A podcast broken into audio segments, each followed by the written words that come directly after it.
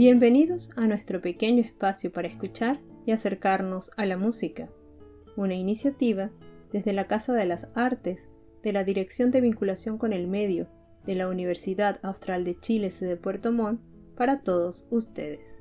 El 16 de marzo de 2017, a los 81 años de edad, falleció a causa de una neumonía en Austin, Texas, el armonicista, cantante y compositor natural de Mississippi, James Cotton.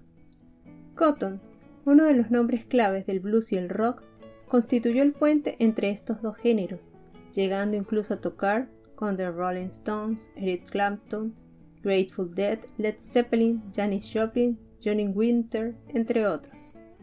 Este importante músico, junto con los también armonicistas Little Walter y Beat Walter Horton, cambiaron el blues y revolucionaron el mundo de la armónica durante los años 50 y 60.